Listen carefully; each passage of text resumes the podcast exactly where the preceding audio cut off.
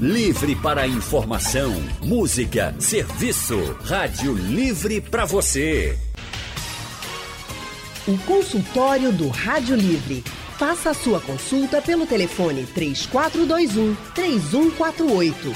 Na internet www.radiojornal.com.br. Consultório do Rádio Livre hoje vai tratar sobre alimentação como forma de evitar doenças. E não é apenas escolher bem os alimentos, mas a quantidade também faz diferença.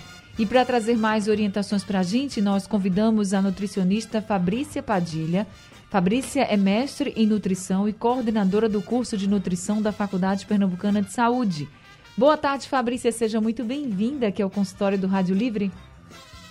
Boa tarde, Anne. Boa tarde a todos os ouvintes. Eu que agradeço o convite. Vai ser um prazer estar aqui com vocês essa tarde. Prazer todo nosso tê-la com a gente aqui no nosso consultório. E nosso outro convidado é o médico nutrólogo Dr. Diego Augusto.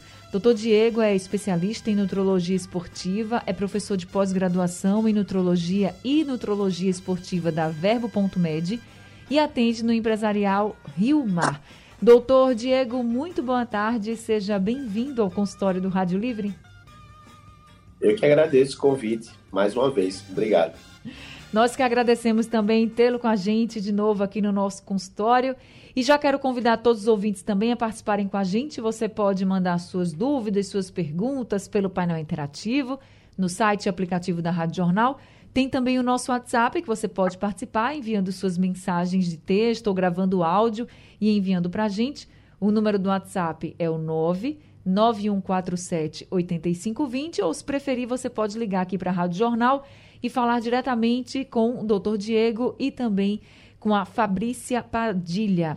Doutor Diego, a gente sempre fala muito essa questão da alimentação, que é importante manter uma boa alimentação. Mas o que é de fato uma boa alimentação? É só é, comidas frescas, frutas, verduras, como as pessoas acham que é, ou outros alimentos também são muito importantes na nossa dieta do dia a dia e que a gente não pode desprezar? Muito importante esse conceito de boa alimentação.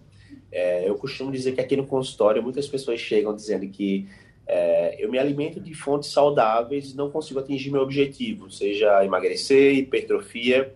E aí a gente cai no conceito de, além da qualidade do alimento, da quantidade. Né? Você precisa, é, não existe nenhum, um, nenhum alimento mágico.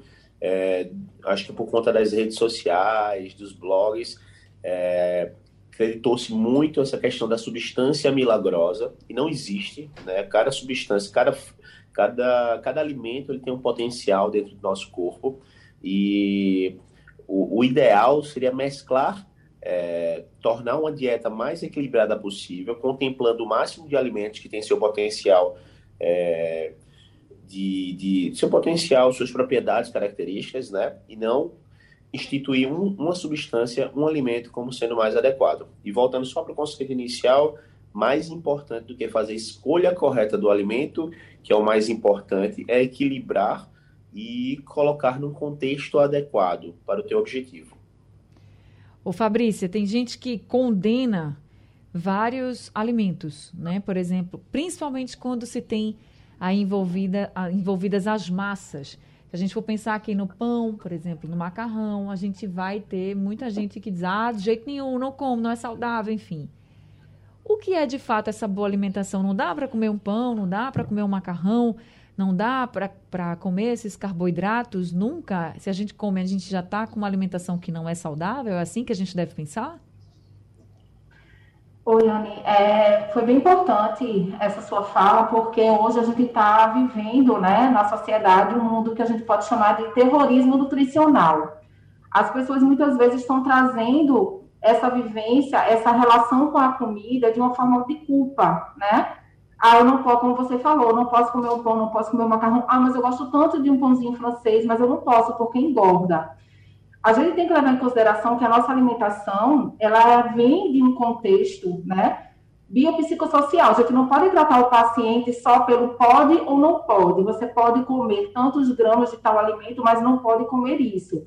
A gente precisa é, considerar que a alimentação, os alimentos, ele faz parte do nosso contexto social, cultural, religioso, Ah, se você for pensar direitinho, né, a alimentação, se você pensar em Páscoa, ceia de Natal, tudo envolve comida, então você precisa trabalhar com o indivíduo de uma forma que ele saiba se relacionar bem com essa comida, com a refeição. Então, quando você trabalha esse comportamento alimentar, que ele sabe fazer boas escolhas, ele conhece o alimento que ele está consumindo, ele sabe ler rótulos, essa relação com a comida ela fica mais leve. Ele tem autonomia para escolher né, o que vai fazer bem a ele, é o contexto que ele vive, principalmente agora no contexto que a gente está vivendo de alta dos alimentos.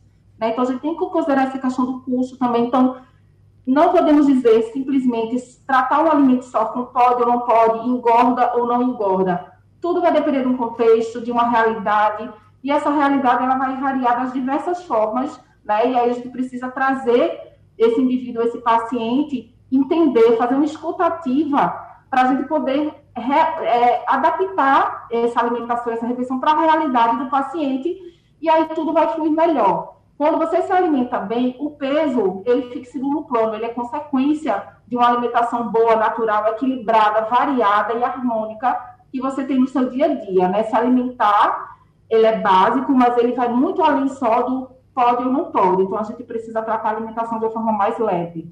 E nesse ponto que eu queria chegar, a gente, quando a gente fala de alimentação saudável, de uma boa alimentação, sempre tem um objetivo.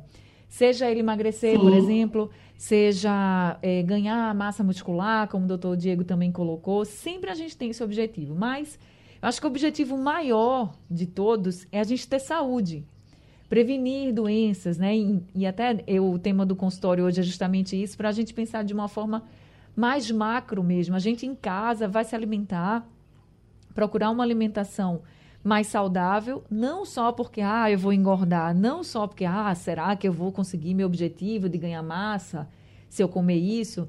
Mas, tipo, eu tô comendo bem, tô comendo uma boa alimentação para ter saúde hoje e mais para frente também. E aí, nesse sentido, quais seriam os pilares assim de uma boa alimentação, Fabrícia? Seria justamente essa variedade, por exemplo, essa naturalidade e a variedade? Quais seriam os pilares que você poderia colocar de uma forma geral, pensando na saúde de todos. Isso, perfeito nessa sua colocação. E eu acho que o principal de tudo, quando a gente pensa na alimentação saudável e natural, tem uma frase assim que eu acho perfeita para isso, que é desembale menos e descasque mais. Consuma alimentos mais naturais. A gente vive no Brasil numa diversidade gigantesca, né, de acesso a diversos alimentos Considere alimentos da sua região, da safra. O da safra, além de ser mais saboroso, mais nutritivo, ele é, né, tem um custo mais acessível, é um alimento mais barato quando ele está dentro da safra. Então, você resgatar aqueles alimentos, né, da época da sua avó, que, é, tubérculos, raízes, inhame, macaxeira, batata doce, alimentos naturais, de forma equilibrada e variada, né, tá sempre variando essa alimentação, não tá sempre um prato colorido, comer diversos tipos de alimentos, tudo com harmonia e equilíbrio. Eu acho que harmonia e equilíbrio, né, podem ser duas palavras que também podem ajudar nesse processo para você ter uma alimentação mais natural e mais saudável. Nada em excesso e também nada pouquinho demais, né, Fabrícia? Exatamente. Agora, doutor Diego, quais os tipos de doenças, por exemplo, que a gente pode evitar quando a gente segue essa boa alimentação, quando a gente segue essa naturalidade maior, essa variedade maior? Então, várias doenças podem ser evitadas, né? É, nós temos as doenças crônicas mais frequentes aqui no Brasil, né? Hiper, hipertensão arterial, diabetes, devido ao consumo inadequado, né? De, de sal, de cozinha, ou então de carboidratos, né? Em excesso. Né? É muito importante isso que a gente conversou é, sobre se permitir também não fazer da, da dieta algo chato, né? Algo difícil. Eu costumo falar muito com os pacientes que dieta nada mais é do que um planejamento alimentar, né? Você não vai deixar de. Eu tenho um nutri que trabalha comigo, mas a gente sempre conversa junto em, em equipe disciplinar que o paciente tem que tornar isso agradável, né? Fazer uma dieta significa ter um roteiro alimentar, né? E não somente a dieta, né? O paciente ele tem que estar inserido no programa de exercícios físicos, a depender do é, da individualidade dele, da, da, adesão dele a essa prática de exercícios, é, é, mais complexo, né? A alimentação é muito A alimentação é um pilar fundamental para a qualidade de vida, para a saúde, mas existem outros pilares fundamentais que vão deixar o paciente em uma situação melhor do ponto de vista de saúde. Então, como você mesmo mencionou, várias doenças podem vir decorrentes de, de alimentação inadequada. Então, por exemplo, a hipertensão, diabetes, o paciente que ele é dislipidêmico, né? É, algumas hipovitaminoses decorrentes da ingesta inadequada né, de algumas substâncias, é, carências, vitamina, é, carências, carências nutricionais. Então, é muito importante que o paciente ele seja acompanhado por um nutricionista né, para o médico, nutricionista, para que seja investigada, é, para que seja investigado é, se laboratorialmente existe, existe alguma deficiência, alguma carência para que seja suplementada, né? Então, o alimento é fundamental. Um planejamento alimentar adequado faz com que o paciente ele não precise gastar com suplementos desnecessários. Mas, em alguns casos, vai ser necessário, sim, né, é, entrar com suplementação para que algumas doenças sejam evitadas. O senhor também, o senhor falou uma coisa muito importante que eu achei, a questão do sódio. Então, além de se preocupar com o alimento que você vai comer, por exemplo, quando Fabrícia fala descasque mais, desembale menos. Então, além de me preocupar com esse alimento, também a forma de preparo também vai me ajudar. Perfeito. Se eu não me preocupo com isso, eu posso. Ah, estou comendo algo muito saudável, mas estou colocando muito sal, por exemplo. Então já não está tão saudável assim, né? Na verdade, é, Fabrícia, para até complementar isso, mas é, os alimentos eles devem ser pouco salgados, né? É, o, é, a, a, questão do, do, do, alimento é muito individualizado isso. Então, o alimento ele tem que vir com pouco sal. E aí é comum, você vai no restaurante, assim, é, eu costumo observar um pouco o, as mesas, e as pessoas abrem assim, né, e dando um sal na comida, e isso é péssimo, né? Você, existe um, um um limite para você consumir de sal de cozinha, e aí você acaba desencadeando processos que vão culminar num quadro de hipertensão arterial, né, de médio e longo prazo. Então, é, muitas das doenças são evitáveis é, lá no comecinho, né, com um planejamento alimentar correto, com orientação correta, né, com prática de exercícios correta. Então, é, dá para a gente organizar isso e evitar que doenças sejam estabelecidas no futuro. E ainda falando sobre o sódio, tem um estudo da Universidade de São Paulo, a USP, em parceria com a Universidade de Liverpool, no Reino Unido, que diz o seguinte, que a redução voluntária de sódio deverá prevenir mais de 180 mil novos diagnósticos de doenças cardiovasculares justamente associadas à hipertensão, além de evitar mais de 2 mil mortes decorrentes dessas doenças e 12 mil mortes por outras causas também relacionadas ao excesso de sódio. Essas estimativas todas são feitas em um período de 20 anos e aí é, é, também essas estimativas são feitas em relação à diminuição do sódio em alimentos industrializados no Brasil. Porque já se há né, essa preocupação em diminuir o sódio, mas o sódio ainda é muito grande nesses alimentos industrializados, por isso que a recomendação dos especialistas é que a gente consuma menos alimentos industrializados. Mas também não adianta nada o que a gente está falando. Você não consumir alimentos industrializados, mas também colocar muito sal em tudo. É preciso que a gente tenha esse ponderamento, tudo em equilíbrio, aí entra o equilíbrio que Fabrícia falou, né, Fabrícia? Esse é um ponto do equilíbrio, né?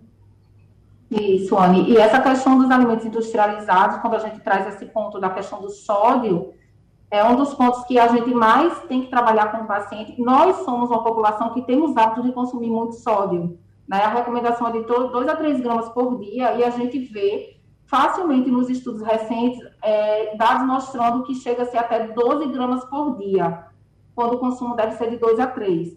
E aí, quando você vai ver, ah, mas por que esse consumo tão alto? Tanto o sal de adição, né, na alimentação, na refeição, como também vindo dos alimentos ultraprocessados, alimentos industrializados, que a indústria de alimentos adiciona esse sódio, esse sal, como forma de conservar mais e mais, aumentar essa vida de prateleira do produto.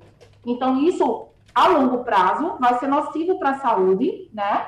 De quem tem esse hábito de consumir muito sódio, levando a hipertensão, levando a problemas cardiovasculares e outras consequências para a saúde, mas de uma forma muito silenciosa.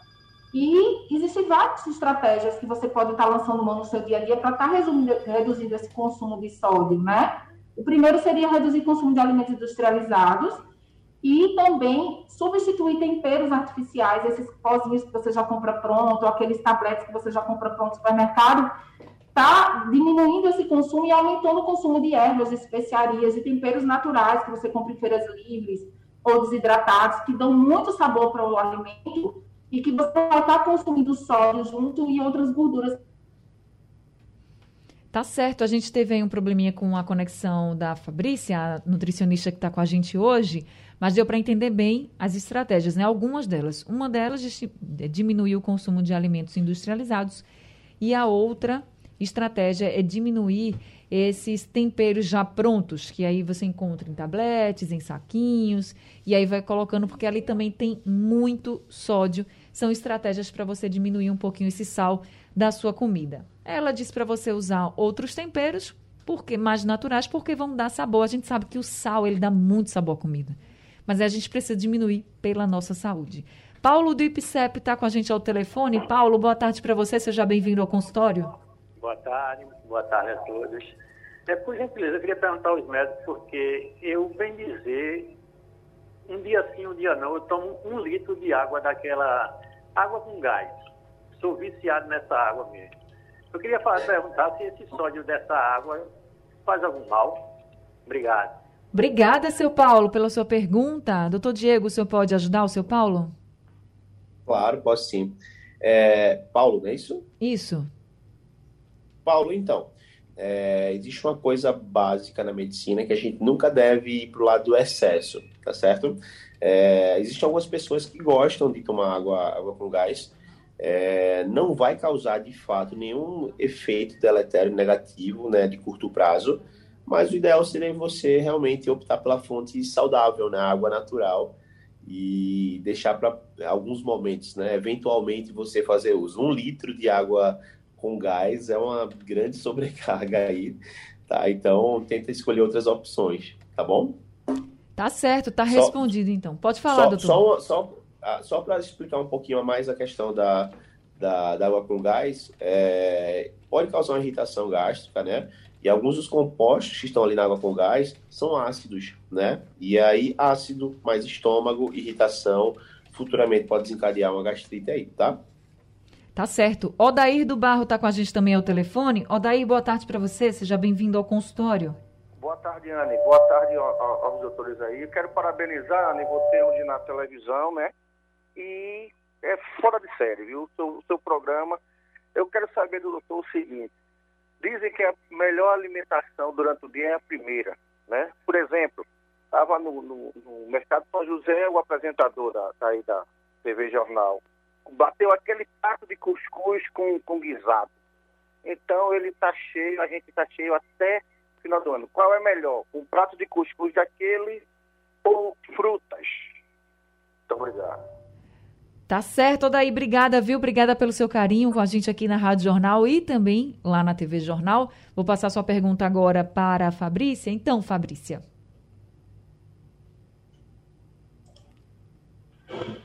Oi, Anne, boa tarde. Minha conexão caiu. Poderia repetir, por favor, a pergunta Sim, ele, ele disse o seguinte, que sempre ouviu falar que a primeira alimentação é a mais importante. O café da manhã é o mais, a mais importante refeição do dia. E aí ele pergunta se, por exemplo, a gente tem o costume né, de ir tomar café da manhã e comer aquele cuscuz, por exemplo. Ele testou cuscuz com guisado, com a carne guisada. Ele pergunta se é melhor comer esse cuscuz com guisado ou é melhor comer frutas? Em que deve investir?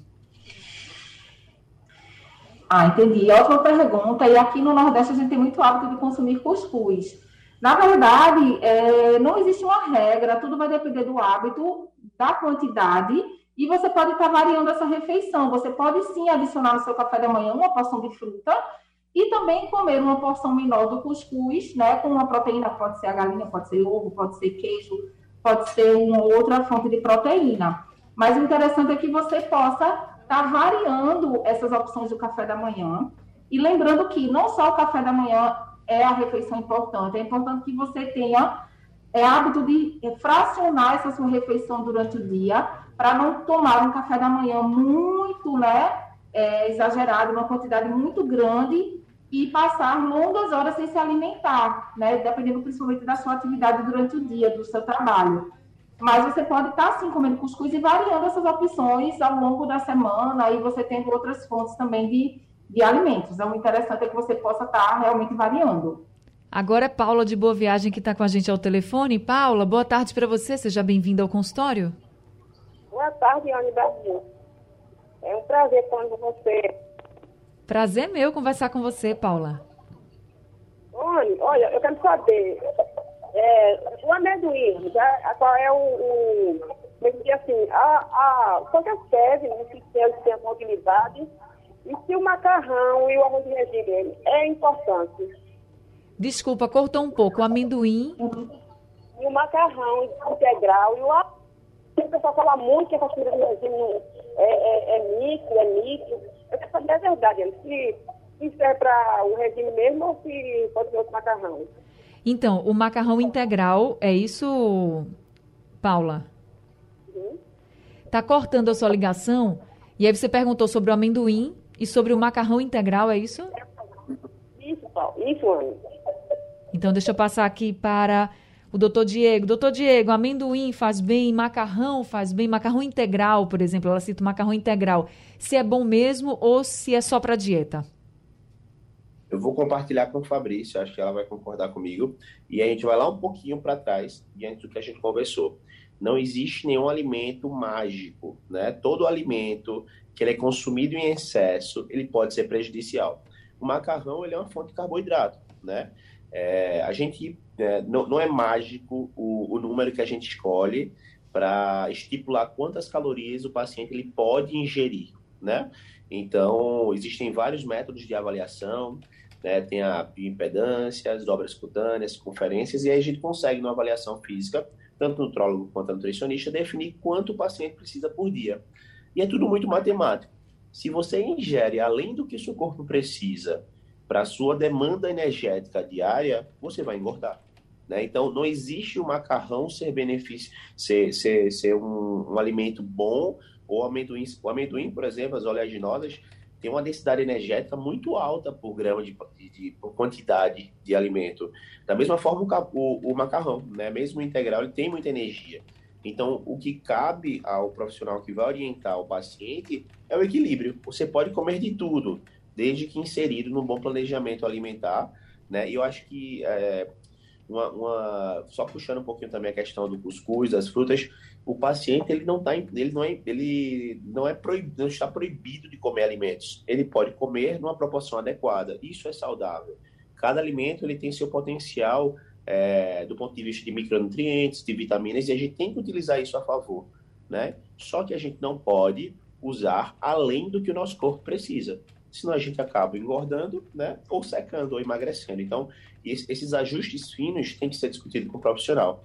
É, costumo dizer assim, ah, tem um paciente que ele não abre mão do sushi dele. Então, veja só, esse sushi aqui é extremamente calórico, numa dieta que você está restritiva, que você precisa emagrecer, a gente pode inserir, desde que numa quantidade menor, e observando as outras refeições. Nada é proibido, nada é, não pode deixar de comer, tá? Desde que inserido no bom planejamento. Tá certo. Consultório do Rádio Livre hoje está falando sobre a alimentação como forma de evitar doenças e nós estamos conversando com a nutricionista Fabrícia Padilha e também com o nutrólogo Dr. Diego Augusto. Doutor Diego, a gente tem a pergunta aqui da Wanda, ela mandou pelo nosso WhatsApp. Ela pergunta se há relação entre peso e hipertensão. Doutor Diego, tá me ouvindo? A gente está com a conexão com o doutor Diego? Tá me ouvindo? Tá me ouvindo agora, agora, agora sim. Desculpa, eu estava com, eu tava com o fone desligado. É, sim, sim. É, pacientes com, com excesso de peso é, vão ter é, mais chances de fazer, de, de abrir quadros de doenças crônicas, né? E aí, como eu citei anteriormente, pacientes que vão abrir quadros de diabetes, de hipertensão, né, de dislipidemia. Então, é importante que o paciente ele comece a aderir a um bom planejamento para evitar. Essas são doenças é, crônicas é, não transmissíveis, né? A dislipidemia, a diabetes e o, a hipertensão. Então, é, você está me ouvindo? Sim, estamos lhe ouvindo. Ah, ah é, então, é muito importante a questão da, da, da, alimentação, ela vai muito além da, da, da, da, da questão do perda de peso, de ganho de massa muscular, ela vai para a prevenção de doenças, certo? O paciente que ele consegue ter um bom planejamento alimentar, ele vai evitar doenças futuras, né? E aí, lembrando que o, de, é, uma vez estabelecido o quadro de hipertensão arterial ou diabetes mellitus, o paciente ele dificilmente ele vai retroceder, ele não vai curar, ele vai ter que ser eternamente acompanhado, é, terapia farmacológica. Então, é muito importante. O peso, é, vou um pouquinho além. O peso ele faz com que o paciente, principalmente a adiposidade central, né, o aumento da circunferência abdominal, desenvolva uma entidade chamada síndrome metabólica, que está associada a vários outros fatores. Então, hipertensão, diabetes, triglicerídeos, é, e isso faz com que o paciente ele esteja no estado pró-inflamatório, né? E aí ele aumenta o risco cardiovascular, o aumenta o risco de doenças cerebrovasculares. Então, peso, né? Uma coisa muito importante, só para deixar um pouquinho claro, é... deixa eu só, está me vendo, né? Sim. O celular deu uma, é, só para deixar claro, o, o peso ele não define muito composição corporal, né? Óbvio que o paciente obeso ele vai ter uma, uma maior distribuição de gordura né, na, na sua composição corporal. Mas existem pacientes que têm o mesmo peso e não necessariamente vão ter é, as mesmas comorbidades. Mas o paciente que tem excesso de peso, né, se ele não for muito bem é, acompanhado, manejado, ele pode desenvolver essas, essas doenças que muitas vezes não vai conseguir regredir, né? Vai ter que acompanhá-lo, né, boa parte do, da vida. A gente tem agora a pergunta do Osinaldo. Fabrícia, ele pergunta se óleo de coco é bom para fritar carnes e ovos. Fabrícia é, também. Osinaldo o nome dele? Osinaldo. Osinaldo, boa tarde, Osinaldo. O óleo de coco, ele não é a melhor opção de escolha para aquecer e fazer frituras. Na verdade, a fritura, seja qualquer fonte de gordura, ela deve ser feita e consumida de bem, com muita moderação. Porque mesmo que você, por exemplo, tem muitas, muitos pacientes que fazem, ah, mas eu sou frito com azeite. O azeite é uma excelente fonte de gordura, mas a partir do momento que você está aquecendo altas temperaturas, você está perdendo todas as propriedades desse óleo. Então, o ideal é que seja reduzido na rotina alimentar desse paciente as frituras, independente do tipo de gordura que esteja sendo utilizada para esse tipo de preparo do alimento. Então, prefira grelhar as carnes ou assar no forno. Pode até fazer um molho, com um molho com menos gordura e não consumir tanto esse molho. Frituras deixa para ser feita de forma mais esporádica, demora mais para ter esse hábito na sua rotina alimentar. Essa seria a melhor opção. Tá certo. Consultório do Rádio Livre hoje falando sobre alimentação como forma de evitar doenças. Nós estamos conversando com a nutricionista Fabrícia Padilha e com o nutrólogo, nutrólogo Dr. Diego Augusto. E nós temos agora o áudio que foi enviado para o nosso WhatsApp pelo nosso ouvinte, o Tasquiá. Vamos ouvir. Boa tarde, Anne Barreto. Aqui é Tafqueá, Índio Funiô de Águas Belas. Parabéns pelo programa, viu? A senhora, como sempre, educada. É, nós se alimentamos, índios, de macaxeira, erva natural, mel, peixe, tudo natural que a natureza oferece. Inclusive até Viagra natural a gente usa quando for preciso. Eu não sei se o doutor ou a nutricionista tem algum complemento para a gente ficar mais com o corpo cheio de vida? Boa tarde. Boa tarde, Tasquear. Obrigada por sempre estar com a gente. Fabrícia, você pode ajudar o Tasquear? Boa tarde, Tasquear. Eles já estão cheios de vida, né? A cultura indígena é cheia de vida, está em contato com a natureza, respeita a natureza, né? Produz seus alimentos, cultivam o que consomem. Então, eles já estão cheios de vida por natureza, né? A cultura indígena tem todo o meu respeito e nós aprendemos, na verdade, a nossa alimentação também tem muito esse resgate da cultura indígena na nossa, na nossa alimentação, no nosso dia a dia, na nossa cultura, né? Principalmente aqui no Nordeste também. Então, realmente, a gente aprende também muito com eles, é uma troca. E acho que o segredo é isso aí, é se alimentar de alimentos naturais, vindo da terra, né? O desembale menos e descasque mais. É isso aí, e a gente realmente assina embaixo, porque a cultura indígena tem muito também a nos ensinar. É isso. Doutor Diego, para a gente finalizar, o senhor falou muito sobre a questão da quantidade que as pessoas devem ter cuidado e falou muito sobre planejamento também. Mas muita gente não vai ter condições, por exemplo, de agora no nutricionista, no nutrólogo. Tem como a gente saber é, naturalmente assim a quantidade que a gente deve consumir? Tem algo que a gente que a gente deve perceber assim, ah, tem demais e eu não não posso então tanto assim. Como é que eu como é que as pessoas devem pensar nessa questão da quantidade? Perfeito. Assim, é, eu costumo conversar muito com meus pacientes que a fome ela tem um caráter de saciedade e tem um caráter emergencial. Eu acho que cabe muito ao paciente identificar isso. É, vou dar um exemplo de mulheres, pela questão hormonal, inclusive. Então, mulheres em período de TPM, por exemplo, elas se sentem mais com mais vontade de comer doce, né? Isso tem a ver com um, um circuito hormonal que vai fazer com que ela, que ela queira consumir esse alimento, essa caloria vazia. Então, assim, cabe a gente entender que o consumo calórico depende muito das necessidades de fato que a gente precisa. Então, é, o, o ouvinte agora falou uma coisa bem interessante. Eu costumo falar sobre a dieta Oxente.